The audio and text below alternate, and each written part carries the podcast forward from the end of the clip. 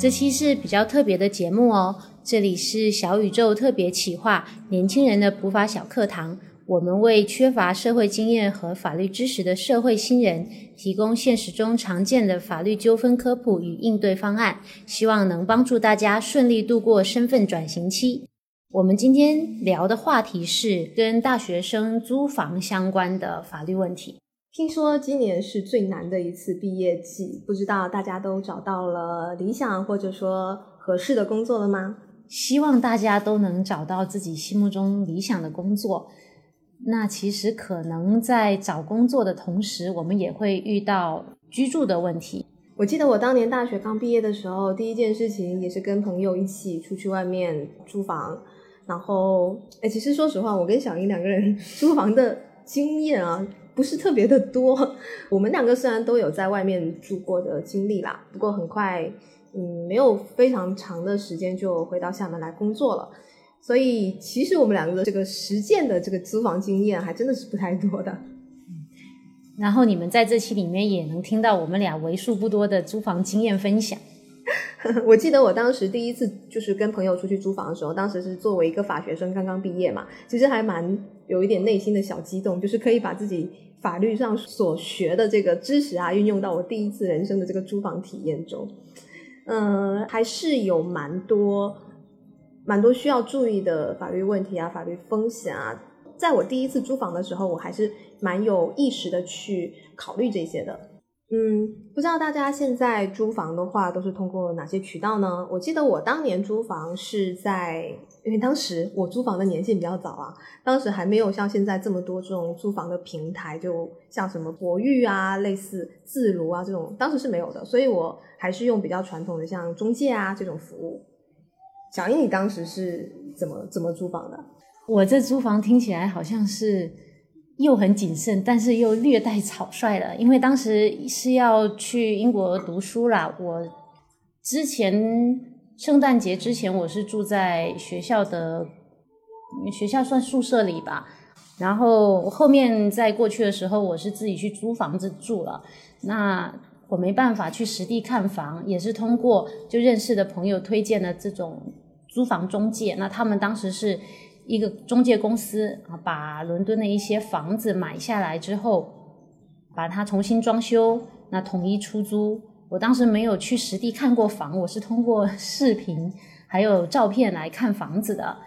嗯，那其实所以这里就会碰到我们今天要聊的第一个话题，就是租房合同的签约主体。就像我是通过中介，小莹其实当时还蛮也就蛮新了，已经是通过这种租房平台了。那我们今天就先从最传统的到现在比较新兴的这几种主体依次的跟大家聊吧。第一种呢，就是我们会找到一手的房东啊，也就是这个房子的所有权人去找他租房子。那像现在有时候很多可以是通过亲戚朋友介绍啊，或者之类的渠道能够找到这个房子原本的主人嘛。那像这种租房呢，呃，相对是最直接的。如果我们是找一手房东来租这个房子啊，我们可以要求他出示他的房屋权属证书，还有身份证件。那这样子的话呢，我们如果能够确认说我们合同的签订主体确实是这个一手房东本人啊，那我们主体这一块的确认就已经完成了。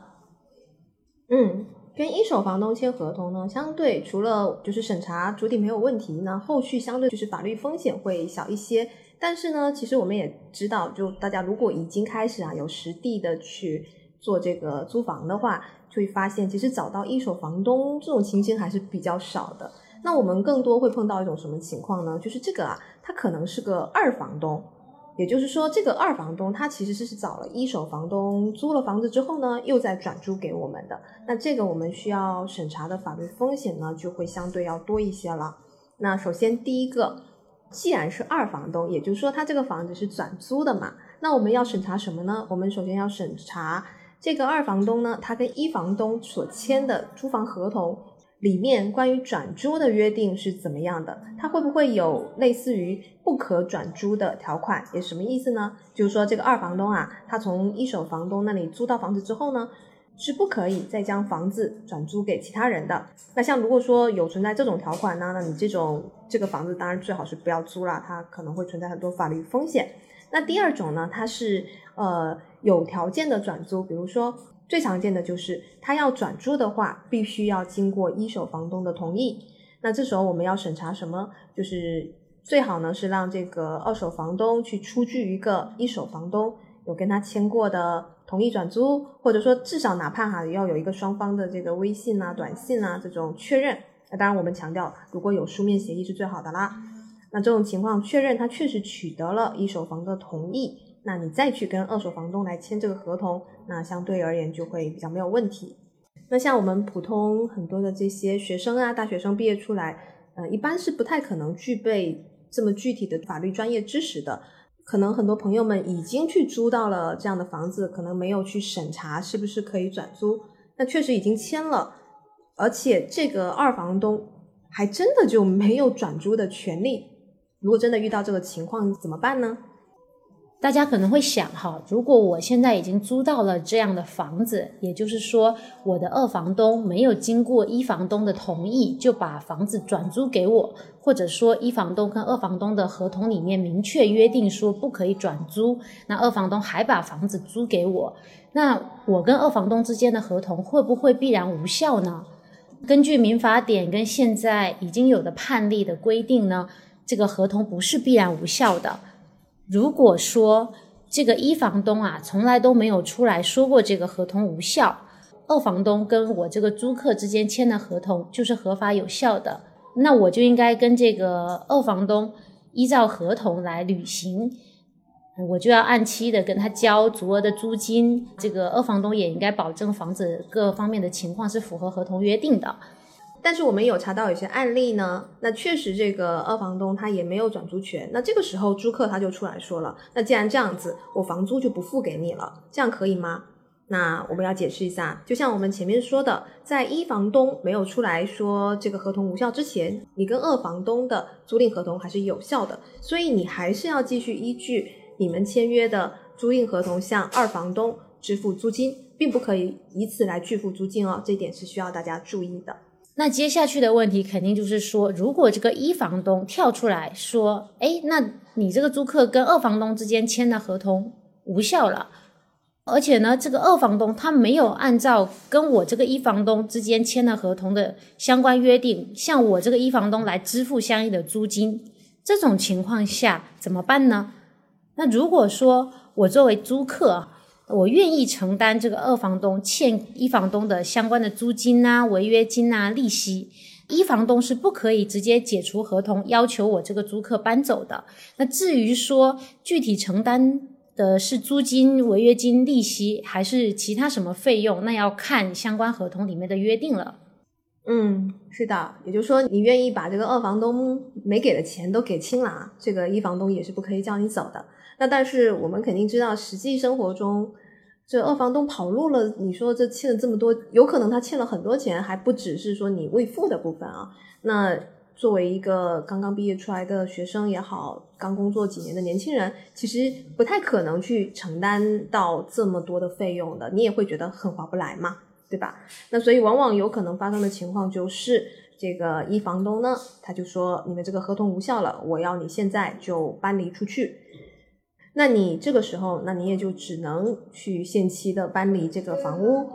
但是假设，比如说你已经把剩余，比如说假设你是租了三个月，你把三个月的房租都已经全部给了二房东了，但实际上你只住了一个月就被一房东给赶了出去，那剩下这两个月房租啊，包括你有可能已经交了这个押金呢，怎么办呢？那这种情况下，你也只能找二房东去追讨你所。呃，这个之前支付过的费用，那当然了，如果你们的租赁合同有约定违约金，你也可以向他主张违约金。另外，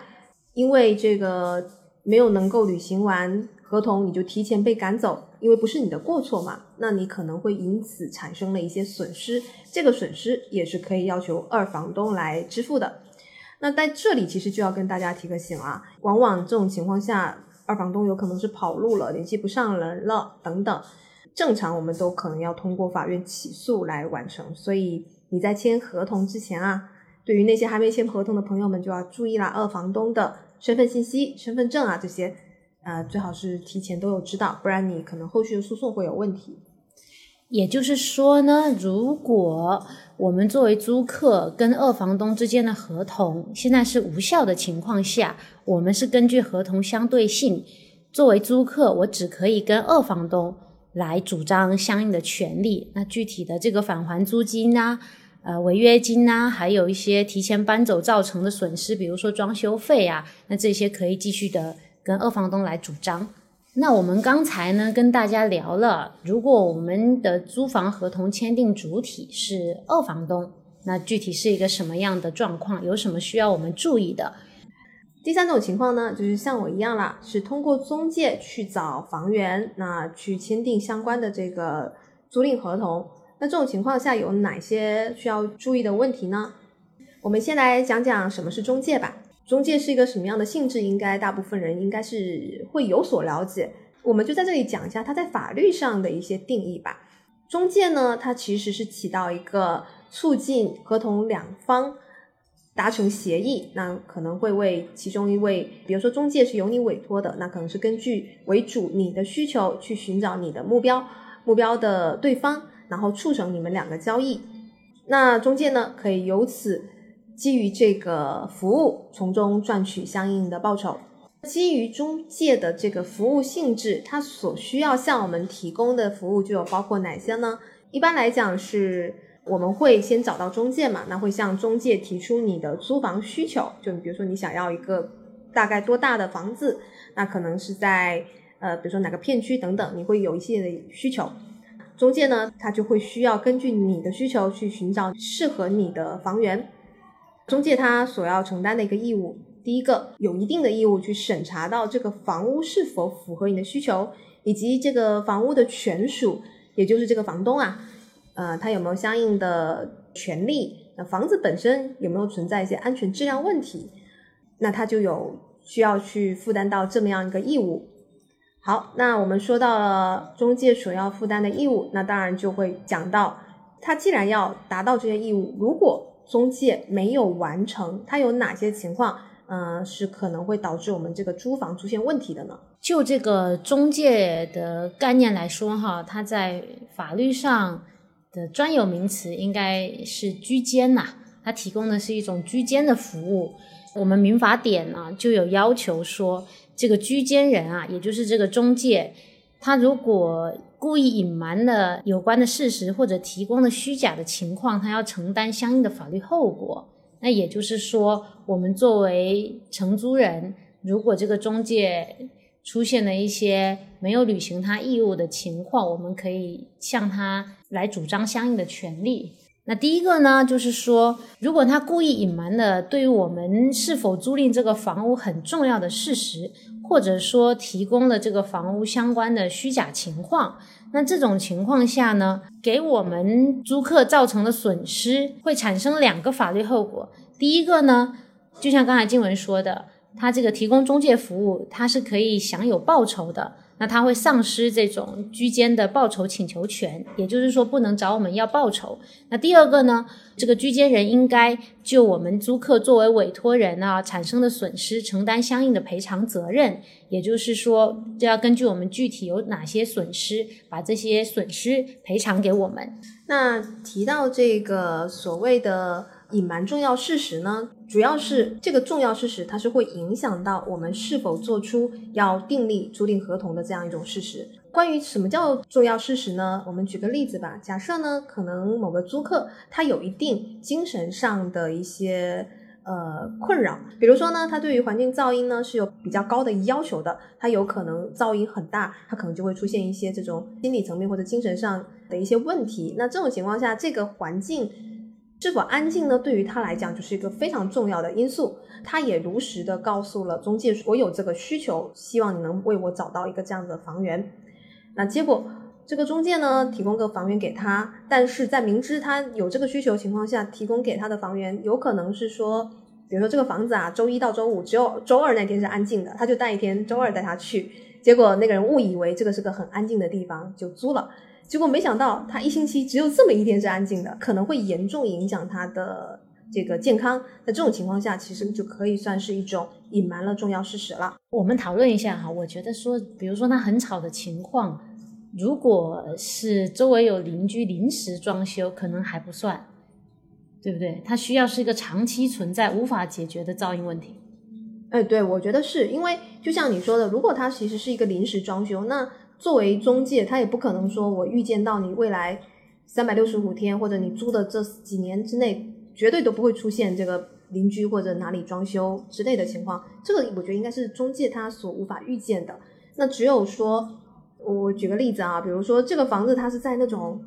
呃一些轨道交通旁边附近，那种很明显它是固定时间就是会有比较高的噪音，或者说飞机航线。飞机航线啦，这种，哎，不过这种一般你其实是会知道、会看得到的。对对对，那就是我们举个例子啦，就是其实这个中介他是明显知道，而且可以预见到这个房子呢是不会符合你的需求的。这种情况下，他去隐瞒，他就有存在一个故意，而且这个事实是会足以影响到你租不租这个房子的。那这种情况，我们就可以认为他其实是没有尽到他的一个服务啦。啊，另外还有一种情况就是这个房子啊，它存在质量问题，比如说甲醛超标啊。或者说漏水漏电啊等等，呃，当然我们因为这个问题可能不是我们一个明确提出的需求，但是租到一个正常的房子，这肯定是最基本的嘛。那在这种情况下呢，中介明知道这个房子存在安全隐患、质量问题，还把这个房子租给你的话，他也是要承担相应的责任的。所以从我们刚才的讨论就能够知道，说第一个可能我们作为租客是要对一些。影响我们的重要事实因素进行一个合理限度的判断的。第二个可能是说，我们跟这个中介沟通的过程中，要把我们的需求尽量详细具体的提出来，甚至说以书面形式确定下来，这样后续发生争议啊、发生纠纷的时候，我们才有相应的证据来提出来。哎，你这么一说，我突然想到，我当年找中介啊，我不知道，应该可能其实很多人应该都是跟我一样的才对，就是。我们一般都是通过网页嘛，就是中介他的那个公司的网站，然后去看房源，然后联系中介说我要看这套房，然后你带我去。然后呢，是等到我其实已经定下那套房源了，我才去跟中介签的中介委托合同。嗯，大部分是这样，是吧？因为我们其实不会想到那么多嘛。但是这个时候，我们前面说的那些法律风险，变成你可能一开始都是跟他口头说的，没有形成一个书面的材料。之后，他可能提供的服务确实存在问题，你再去追溯，就可能会存在问题，因为你有可能那个合同你也不会去仔细看，你也不会把这些东西写进去。所以我们建议吧，一般，因为其实，在提供服务之前就先把合同签订，我觉得是一个合理正常的要求。嗯，建议大家，比如说你有一些对房子的需求啊，呃，还是可以写到你跟中介签的中介服务合同的。那像是我当时签的这个租赁合同啊，也是一个三方合同，也就是我跟房东跟中介三方一起签的。那我知道有一些他可能中介他会，有可能他为了是逃避一些自己的责任啊，他他就从这中间退出来，让你直接跟房东签，但是他中介费照收的啊。那这种情况下呢，我们其实不太建议。既然你既然找了中介，那他该去承担他所要承担的这个服务质量啊。嗯，还是可以去要求他去签一个三方合同的。我当时遇到的问题是说，我在国内嘛，我没办法去去现场看房，也不至于说为了看房子专门飞一趟嘛。所以当时他的这个合同又是格式条款，那有一些条款它是不能修改的，所以我就在我们往来的邮件里面把一些需求确定下来。啊，那我是想说，如果大家实在没办法修改它的一些格式条款，现在。书面形式也很多，当然邮件呐、微信呐这些都可以。如果是能够跟对方的这个企业邮箱回复一些邮件，那肯定比说跟对方的这个咨询人员用微信这种沟通方式会更有利于我们之后来处理纠纷的。嗯，那关于中介的一些法律风险呢，差不多是这样子。接下去我们就跟大家来聊一下，在你准备去通过中介找房子之前呢，我们有哪一些方式？可以在事先呢就去防范法律风险的一些建议吧。第一个呢，其实我们反正都要登录网站嘛，所以我们不只说需要登录网站去查询一些房源资料，可能跳出来的一些这种中介公司推荐，我们其实更应该去查询一下中介公司相关的资料，可以通过检索了解到一些啊已经有被媒体曝光的黑中介信息啊，那我们就尽量去避免。那现在其实我们之前也跟大家推荐过的一些企查查启信宝这一类似的一些平台，大家也可以通过上面的信息去做一些这个中介公司的背景调查。那当然呢，向你提供服务的这个中介公司人员，你也可以要求他出示他的工作证、工作牌。更保险的方式，你也可以进行一个拍照，就是给他的工作牌哈进行一个拍照留存。如果我们在没有确认好这个中介公司相关的一些情况的时候哈，有一些这个让我们付款的要求，我们其实是可以合理拒绝的。嗯，正常中介费呢，应该是在他。确实的提供了中介服务，并且促成了你与出租方达成交易之后，他才应该去收取这个中介费的。那当然，我们日常可能会碰到一种情况，就是你找了一个中介人员啊，他也带你看了很多房源，可是呢，你真的是没有找到一个你心仪的房子，自然也就不可能去走到下一步嘛。那这种情况下，嗯，中介公司也不能向你收取中介费用，可是呢，他可能会提到一个。呃，我要向你收取这个带看费用，就是我带你看这么多房子啊，你也要收取一定费用。一般来说，这种带看费用也是不允许收取的。但是如果说这个工作人员他真的，比如说他可能带你看了一个月的房子，支出了很多的这个交通费啊等等，那确实他在为你提供服务的过程中呢，有一定必要性的支出，这个费用呢，他要求你来承担。那如果他能提供相应的票据，那你也认可。确实是可以需要支付给他的。另外呢，还有一个现在其实有可能会存在的问题，就是中介公司它其实是违规向你提供消费贷款的。尤其是像我们这种刚毕业出来的学生啊，有的可能刚找到工作，或者甚至还没有找到工作，所以资金上一定会有一定的困难。这个中介公司可能就会提出，你可以找某一些这种小贷公司，或者他为你提供一种消费贷款，用于来支付这个租金。但实际上，如果连接到我们等一下要提到的长租公寓平台，它有可能涉及到的一个租金贷款啊，的这个性质是不一样的，因为这个它有可能是中介违规去与你提供租金贷款服务，这种情况呢，它是不行的，违规的。我们建议呢是不要去签这样的协议，因为如果一旦出了问题，你有可能会损失你的财产。那如果有遇到这种中介公司违规开展这种服务呢，也可以向当地的住房城乡建设局啊等等进行曝光和投诉。那这个是需要大家注意的问题。那也有一个比较常见的问题哈，就是说如果我们已经跟这个中介有签合同，也委托这个中介来帮我们看房子。那中介确实也提供了带看房的这个服务啊，带我们看了很多房子。那我现在作为租客，我也确认要租这个房子了，但是呢，就绕过这个中介，去跟房东直接签订了这个租房合同。那这种情况下，它是属于一个跳单行为，嗯，是要向这个中介来支付中介费。那至于说，是不是要支付违约金或者利息损失，就要看大家在合同里面怎么约定的了。那如果大家想要了解跳单，可以去听我们播客的第二十四期，我们当时有讲过这个买房跳单，那法律是如何评判的，里面有比较具体的内容，也是提醒大家，就可能别为了这个省一些中介费，到时候反而需要多支付啊违约金啊利息损失。那还有一个呢，其实我们刚才前面也跟大家提到了，如果说我们作为租客，那通过这个中介机构来租房子，跟这个房东啊，我们是有签房屋租赁合同，我们跟中介也是签了中介合同的，或者说呢，我们跟房东和中介一起签了这个三方的合同，中介呢，他其实有一个义务，他要仔细的来检查这个房屋，并且呢，把里面相关的情况要真实的。如实的告诉我们租客。那如果说这个中介机构啊，他有发现这个房屋是有安全隐患，但是呢，他故意隐瞒了这个安全隐患，或者说呢，他其实是由于疏忽大意没有发现，但是他本来就应该发现。举个例子啊，比如说这个房子啊，才装修没有多长时间啊，时间非常短，那里面可能就是会有甲醛超标这个问题。那这个中介机构呢，一没有要求房东提供一些。这个甲醛测定的报告，那第二呢，自己也没有通过一些比较简易的手段，比如说用甲醛测量仪啊去测一下这个房屋。那这种情况下，其实它是由于疏忽，那没有发现。如果这样的情况导致了我们作为租客出现了一些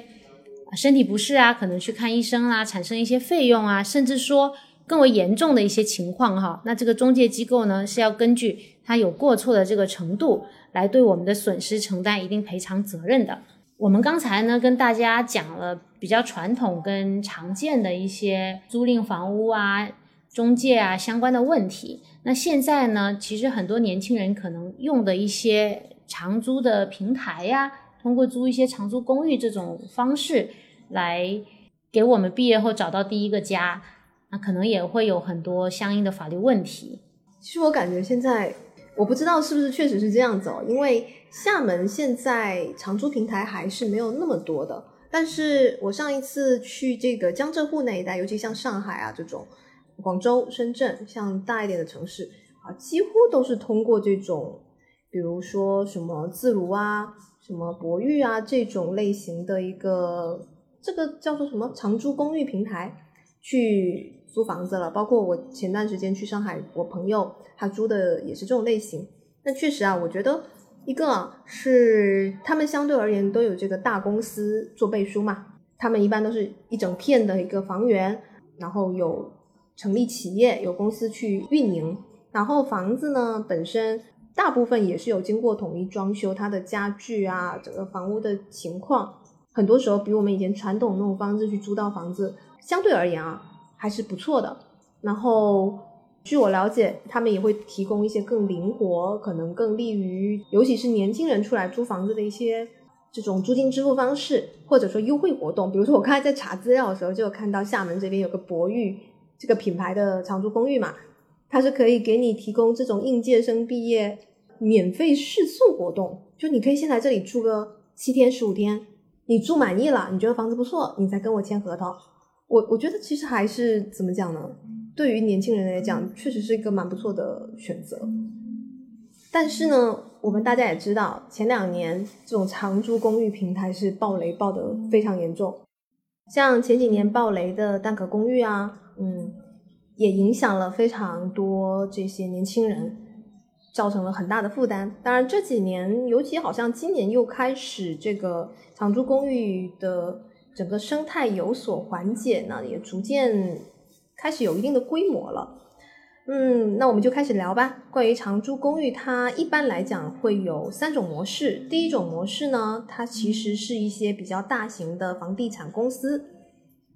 他们通过自己建房、自己建小区，那他们自己建的房子所有权一般也都是隶属于这些公司的。那他们对这整批的房子进行统一规划、统一装修。然后统一管理，那并且直接出租给个人，那这种情况其实它就有点类似我们的一房东了，因为这整片的房子都是这个公司建的嘛，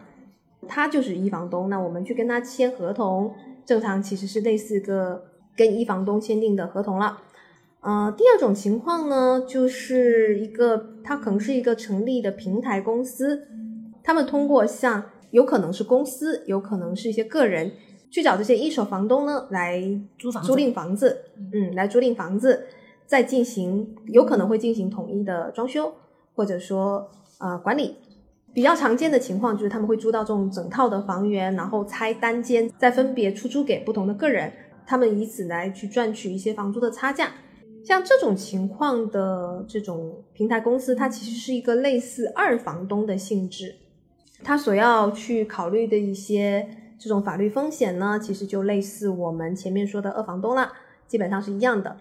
还有一种形式啊，它其实也是类似中介了啊，它可能跟房东之间是一个委托管理的关系，比如说房东把房子委托他统一进行出租啊，然后他也会对这个房屋进行日常的修缮、维修等等啊，他作为一个居间去将这个房子介绍给。承租人再去勾连承租人跟房东直接签合同，那这种情况它有是一个类似中介公司的形式，法律风险呢也就参照我们前面提到的中介公司了。那为什么我们现在在这里还是要专门单独把长租公寓这个平台公司作为一个专题拿出来跟大家单独来聊呢？因为基于这个长租公寓它这种形式的出现，它以一种公司模式的运营，虽然他们的身份地位哈可能跟我们传统的几种形式是类似的，但它也暴露出了一些在这种情况下所新发现的问题。比如说呢，呃，像这种自建的形式，那它不是通过房地产公司自己建房嘛？但大家都知道，那他们的目的是为了日后能够再出租，所以很有可能他们建好房子。但是并没有取得相应的资质，比如说他可能没有规划许可证，或者说他的这个消防没有达标等等，啊，他就直接把这个房子给出租了。那这个房子呢，他可能后续就会因为他没有相应的资质，而且有可能这个公司他也没有能力，或者他没有去把这个资质做补充啊等等，导致这个房子之后被强拆了。作为承租了这个房子的个人来讲，他就很惨了，就好好的租一半，这个房子没了。有这个问题，这个情况下呢，虽然啊租金还是可以要求退的，也可以要求赔偿损失，但是呢，如果就像刚才金文说的，我们这个租期还不到哈，租一半就得搬出去，那还是很不方便的。所以呢，建议大家就要求我们这个出租方啊，要出具完整的房屋材料，那这样子我们尽量降低这种风险。第二个呢，就是像它这个，它不是自建房啦，它是通过收一些这种呃房源，那有可能是通过委托管理，也有可能通过租赁等等，那他去收一手房东的房源。那有些公司他可能就比较不诚信，他去收房子的时候呢，可能会去收一些违章建筑搭盖的房子，收一些呃老破小啊，就这个房子质量存在严重问题等等，就这个房子本身挺不好的，他有可能通过比如说装修啊，可能看起来还不错。啊，但实际上这个房子本身存在很多问题。那甚至呢，像他这些为了尽快的去出租嘛，他装修的时候呢，可能就会去用一些比较劣质的材质，或者说他装修完也没有稍微的放置就立刻出租了，那可能就会有甲醛超标的问题。那这个也是大家需要去注意的。当然，现在这种长租公寓模式呢，包括之前其实引起暴雷的，还有一个很重要的点呢，就是在于它的租金支付方式了。从很多年轻人的角度，这种租金支付方式是还是很方便的。那也就是说，平台公司他会找一个银行跟承租人签一个贷款合同，由银行呢向平台公司支付租金，承租人只需要按月。向银行返还贷款和利息，那甚至很多时候中介公司都会打出你不需要预付租金啊，也甚至不需要预付押金啊等等这种优惠条件。那之后呢，一手房东那里是在由平台公司向一手房东支付租金的。之前暴雷呢，就是出现一种情况呢，这个平台公司倒闭跑路了，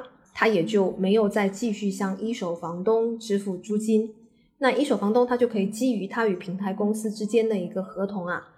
去要求收回房子，那作为承租人呢，他的这个款项其实是与银行签订的一个贷款合同，那贷款合同还是继续有效的，他还要继续向银行偿还贷款，可是房子呢却依法要被一手房东收走了，那这种情况他既损失了房子，还要继续承担贷款，其实对很多年轻人来讲就可以说是双重打击了吧。其实也是之前暴雷的一个主要原因了。当然，这种方式它有它的，我觉得从年轻人的角度，它肯定是有它的好处的。因为我们都知道，以前传统时候经常都是要押一付三的嘛，一口气就要支付掉好几个月的这个钱，其实资金压力还是蛮大的。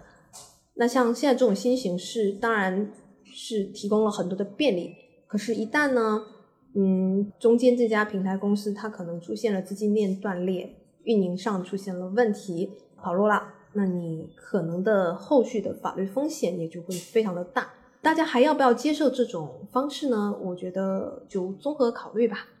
嗯，大家可以结合哈我们之前讲的，去审查中介公司的一些营业执照啊，包括他一些跟你对接人员的相应的证件啊、资质啊，包括整个流程相应的合同条款啊。来尽量的综合性的考虑是不是接受这种方式，因为哈，就我们两个讨论的情况，如果说中介平台真的跑路了，那这种情况下可能会涉及刑事案件。那如果刑事案件的话，也许到时候你这个租金可能哈要以退赃这种方式返还，那这个数目这个数目啊，大概率是比你原来缴交的租金少很多的。那如果说呢，那不涉及刑事，那是个民事层面的。如果有人去做诉讼，那最后可能到了执行阶段，这个公司跑路了，名下没有资产啦。执行如果转破产程序，需要通过债权人的这种申报债权的方式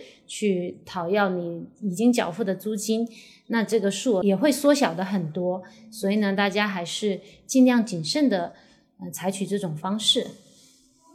嗯，是的。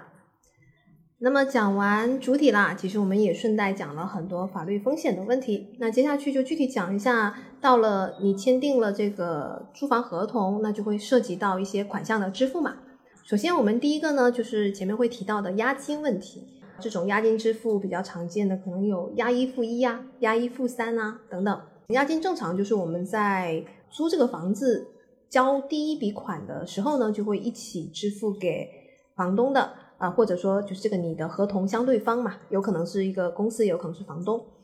那押金是作为，如果日后啊你可能存在一些违约行为，或者说欠缴了一些费用，那你的出租方呢可以以此去通过抵扣押金或者扣押押金啊来去弥补一些你所违约导致他的损失。那正常情况下呢，如果说你们都是依约履行的情况。正常呢，你们这个合同期满了之后，出租方就是要将你原来支付的押金全数返还的。几种情况，这个押金可能会被抵扣，或者说不予返还呢？首先，第一个呢，肯定是先看你们的租赁合同是怎么约定了。一般来说呢，租赁合同通常会约定，比如说你有拖欠租金啊，它就可以在你押金。去进行这个相应的抵扣，还有一种情况可能是你造成了房屋内一些设备啊、设施等等的损坏，那产生了相应的赔偿或者维修费用，房东也是可以在这个，因为比如说他正常会在收房的时候发现嘛，就你们合同解除的时候，那这个时候他可以在押金里面去抵扣掉相应的部分，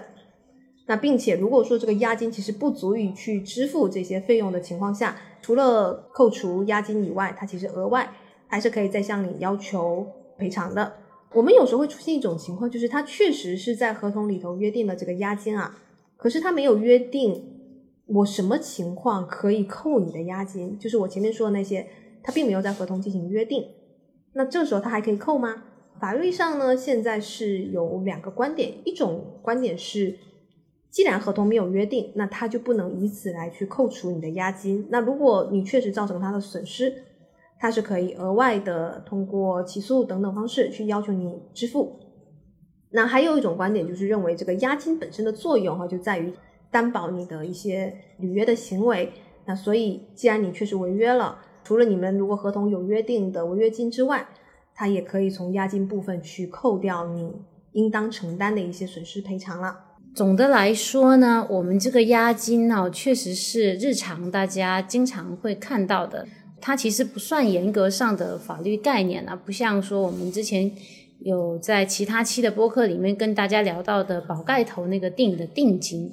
那这种租房押金哈，它的性质啊，就像刚才经文说的，其实是为了担保这个债务的履行。那它的功能呢，一个呢就是说要求我们这些租客啊，在租赁期间要妥善的来保管我们这些租赁物。那如果说一些设备有造成损害啊，出租方哈，他可以及时的获得赔偿，就像刚才说的，直接从押金中做一个扣除嘛。那第二个呢，也是说，有了这个押金在哈，它会促使我们这些租客比较及时的来缴交租金啊、水电费啊这些的。那如果出现一些延迟交，租金啊、水电费这种迟延履行，或者说我们没有交这种不履行的情况，哈，出租的这一方会在合同里面可能有相应的约定啊，说我这个可以把你的押金没收了。那就是说呢，这种情况下，其实押金它是具有担保跟违约金的双重功能的。那我们可以通过刚才经文的分析，了解到我们这个押金呢，其实它还是意思自治的，也就是说呢。这个押金具体的数额，包括是不是返还？是不是扣除？具体扣除多少数目？那这些最重要的依据是我们的合同。所以大家在订立这个租赁合同的时候，要慎重的审查我们的押金条款。那还有一个点呢，就是说，如果我们在这个合同里面啊有约定说有押金，然后又要求了相应的违约情况下要支付违约金。那这种呢，法院其实也会支持。那这种情况下，如果我们约定的这个违约金太高了，比我们这个损失高出太多，那是可以请求法院适当减少的。第二个会涉及到费用呢，也其实就是我们租赁合同最重要的租金问题了。因为我们前面有提到，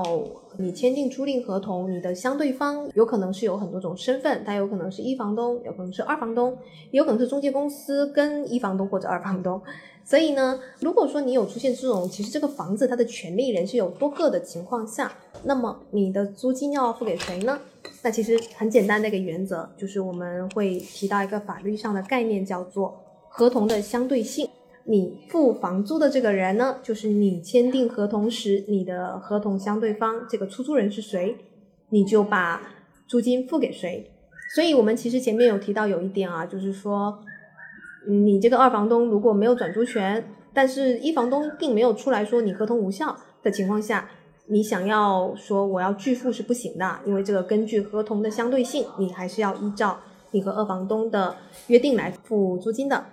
这里呢要提醒大家几点哈，有可能会发生什么情况呢？比如说你这个合同的出租方，他跟你说啊，我因为什么什么样的原因，你这个钱你就不要直接付给我了，那我现在给你一个。指定人的信息，你以后的房租就付给他就可以了。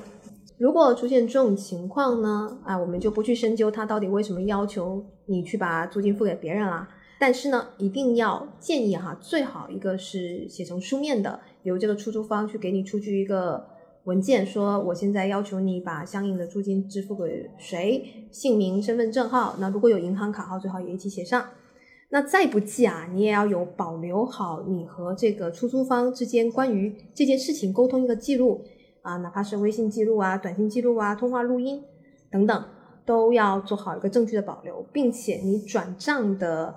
凭证，你是通过微信、支付宝也好，还是通过银行转账，相应的这个转账凭证也要保留好啊。当然提醒一句，如果能有书面的，还是最好以书面的形式去做证据的保留。否则呢，不要轻易的听出租方说的，叫你付给谁就付给谁了，这个大家一定要注意。那在交租金这种情景下，哈，如果有房产中介介入的时候，可能会涉及到一个情况。就前两年有一部电视剧，我也不太知道它到底火不火哈，只是刚好看到一个场景，那里面呢一个女主角啊，她是通过这个中介租了房子，并且呢她把半年的租金都交给了这个中介相关的人员，可是呢真正的房东他是没有收到这个房租的，然后他这个房东呢就过来要把这个女主角赶走。那这个女主角用微信来联系这个中介的时候啊，发现这个中介已经把她从微信都删掉了，也就是说，她就联系不上这个中介了。那这种情况怎么办呢？啊，我们这个民法典的一百六十二条和一百六十四条是有进行相关的规定的。具体来说呢，如果这个房东啊，他是委托中介公司代为收取租金了，那其实他可以视为啊，这个女主角已经向房东是支付了租金的。那中介公司呢？如果没有按照跟房东的约定，及时的把这个租金交给这个房东啊，那房东是可以找中介公司来追讨的，或者说呢，房东是可以直接起诉这个中介公司的。不过呢，房东是不能以这个理由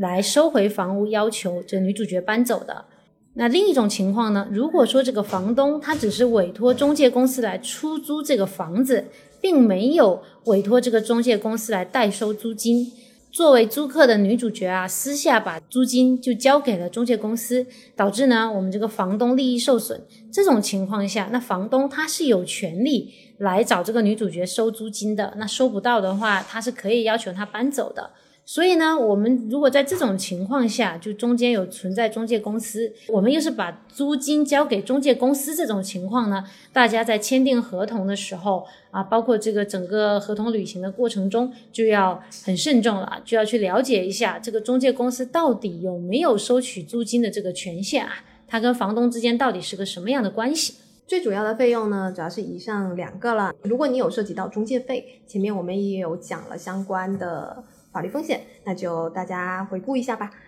剩下还有哪些费用呢？那我们最常见的就是水电费、物业费、燃气费、供暖啊、WiFi 啊等等等等，你使用这个租赁房屋会产生的各项费用。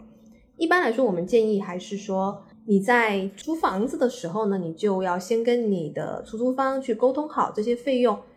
怎么付，付给谁，是付给。出租方统一去支付呢，还是说你们有可能是一个打包费用嘛？就比如说我就打包好多少，我可能是包含在我的租金里头的，或者说我是额外交一笔啊，反正就这么多，你全部拿去交这些就是了。不管你们用哪种方式，这个是看你们双方的意愿，然后最好是要写在合同中。如果像是涉及到水电物业啊，还有燃气啊这种供暖等等，其实它都还有一些这个就是我们说的计费方式嘛，到底会产生多少钱？我们最好也是了解一下，如果你们是按实际产生的费用来收取，然后你这些钱是交给出租方，让出租方去支付的话，建议呢是在交之后呢，每如果你们按月、按年、按季度等等啊，还是要向出租方呢要求他给你出具他交费的一些相应的票据等等。那如果是你自己直接去交给相关部门啊，这就不会有这个问题了啊。嗯，实践中哈，其实我们会有很多房子，它是商用的，就有一些这种公寓改的。那它的这个，比如说水电费，它的单价就是比如说每平方多少钱，每立方多少钱，它是比住宅是要贵的。那像这种情况呢，其实是应该在签订合同的时候就去跟房东确认，那我这个计价方式到底是怎么样的？如果是实缴情况下，那你像我的一个。个人的建议啊，比如说你选择相应的租房的相对方是可以谈的。那我之前的经验，比如说我在英国租的这个房子，因为供暖的费用和 WiFi 的费用是相对高的，所以我当时就跟他们谈了一个打包价。无论说在这个租赁期间我使用了多少的暖气，然后 WiFi 全程覆盖，那这个我都是包含在我租金里的。如果可以谈，那当然使用这种方式对于我们租客来说是最简单的。谈完费用的问题呢，最后还有一些需要大家其实在租房需要很注意的细节的问题了。其实如果大家通过网上搜索一些租房攻略啊什么的，应该也是可以初步了解。那我们这里也从法律的角度给大家一些建议。另外一个比较常见的问题啊。就是我们现在要租赁房屋嘛，肯定会考虑一下里面到底有没有空调啊，有没有微波炉啊，有没有冰箱啊，这些就属于房屋的设施设备了。有可能会出现说这个房屋设施设备跟我们合同约定不相符的情况，那后续可能又会发生一些争议，就比较麻烦。我们最好呢是在看这个房子的时候哈，包括我们签订合同的时候，作为租客，我们要确认说这个房屋现在的现状。还有它里面的一些设施设备，最好呢，我们可以拍照啊、拍视频，把它留存下来。如果有条件哈，房东也同意的情况下，我们可以把所有的这些设备的品牌呀、品类呀、啊具体的数量啊，都写在合同里面。因为其实如果不是说太短期的租赁哈，比较长期的租赁情况下。经常会遇到一些设施设备损坏呀，需要维修的情况。那这种情况呢，如果我们原来有把一些现状啊，包括这个使用年限啊，有办法了解的话，哈，跟房东要求说来维修啊，或者说要求房东重新购买啊，那都是比较合适的。也有一些极端的情况啊，我们有朋友有咨询过，说原来这个房子里面呢有一个微波炉，但是坏了。我们这个朋友自己去买了一个另外品牌可能更好的微波炉，可是最后要退租的时候呢，房东忽视这个事实啊，就说这个新的微波炉是房东的。那这种情况下，到时候这个微波炉的归属也会发生一些争议。因为其实像大家在正常我们使用这个房子，肯定为了自己生活的便利，总难免会添置一些，哪怕是电器也好、小设备也好等等。那如果有可能会涉及到一些小东西，那也就算了。那如果有时候真的涉及到一些其实还有一定金额价值，尤其是其实我们比如说换房子之后，我也正常可以使用这种我们自己购入的一些东西呢。比如说在一开始没有确认清楚，等到交房的时候，那房东他就矢口否认，他就说这个是我房子原来有的，其实就还嗯蛮麻烦的，就是会产生争议嘛。那如果大家去购买的这种东西，首先从你签这个合同之前先约定好。原来有什么，我们先确认好。那你后续增添的这些东西呢？如果有这个购买记录等等哈，也可以去做一个保留，避免呢后续对这些新购置的物品归属产生争议。我们有一个挺常见的情况哈，比如说我们的合同里面约定说我们租期就两年，也就是说我找这个房东租房子我就租两年，但是两年租期到了，我发现哎这房子住的不错。那房东呢也觉得我这个租客还可以，他愿意再把房子租给我。那这种情况下呢，最好我们是要续签一个租赁合同，或者说呢，在我们原来的租赁合同上面呢，再签一个补充的条款或者协议哈。不然呢，到时候合同到期了，可是呢没有修改合同的条款，也没有重新签订租赁合同，就会变成不定期租赁。如果我们有继续给房东付租金呐，那已经付的租金是有效力的，那还是可以住在这个房子里面。但是呢，房东呢是有权利在合理期限通知我的情况下，要求呢解除跟我的这个租赁合同，那我就得搬走啦。像是这个，我们其实以前也有碰到过咨询，就是他是两年期的合同，然后到期了之后，他跟房东口头说好，哎，说呢我们就继续按原合同执行吧。那他可能意思，作为房客啊，他的意思就是我们原合同不是两年吗？然后租金也是那个，呃，那个金额，那我按原合同执行，就是说我再续租两年的意思吧。那所以当然就双方这么默认下来了。结果住没有到两个月啊，可能有一个人他以更高的金额想要租这个房子，那房东立刻就反悔，他说我没有答应过你续租两年，那现在你已经付的部分好，你就住到这个时候，你就你就得给我搬走了，我有新的人要住进来。因为你没有续签书面合同，那原合同已经到期了嘛，又是口头达成这个协议，可能没有证据。这种情况下，你再去说，哎，我其实跟房东协商好了，再租两年，可能是很难主张的。那房东这个时候要你搬出去，他可能给你一点准备的时间，那你就只能去搬走了。我们刚才呢跟大家聊了很多，作为我们这个新兴社会人租房子可能会遇到的法律问题。啊，给出了大家一些小建议。那这边呢，可能也跟大家聊一下。其实国家这几年哈，给大家的这个补贴政策也是挺多的。其实上网搜一下就可以。跟大家举一个厦门的例子。那厦门呢，对于这种新就业的大学生是有提出五年五折租房的补贴政策的。那具体的这个申请的材料呢，也不算太复杂。申请的流程呢？相关的部门呢，也都以这种公众号的形式，那向社会大众公布了。我们相信呢，其实在全国范围内也有很多其他的省市也有推出相应的优惠政策。那我们作为这个新毕业的大学生啊，啊，可以多关注一下相应的政策。嗯，那最后呢，其实关于租房还有非常非常多更细节、更繁琐、更麻烦的事情。啊，相信有租房经历的朋友都难免会遇到一些呃一些各种各样的问题啦。那不管怎么样，希望我们这期的节目呢，能给大家在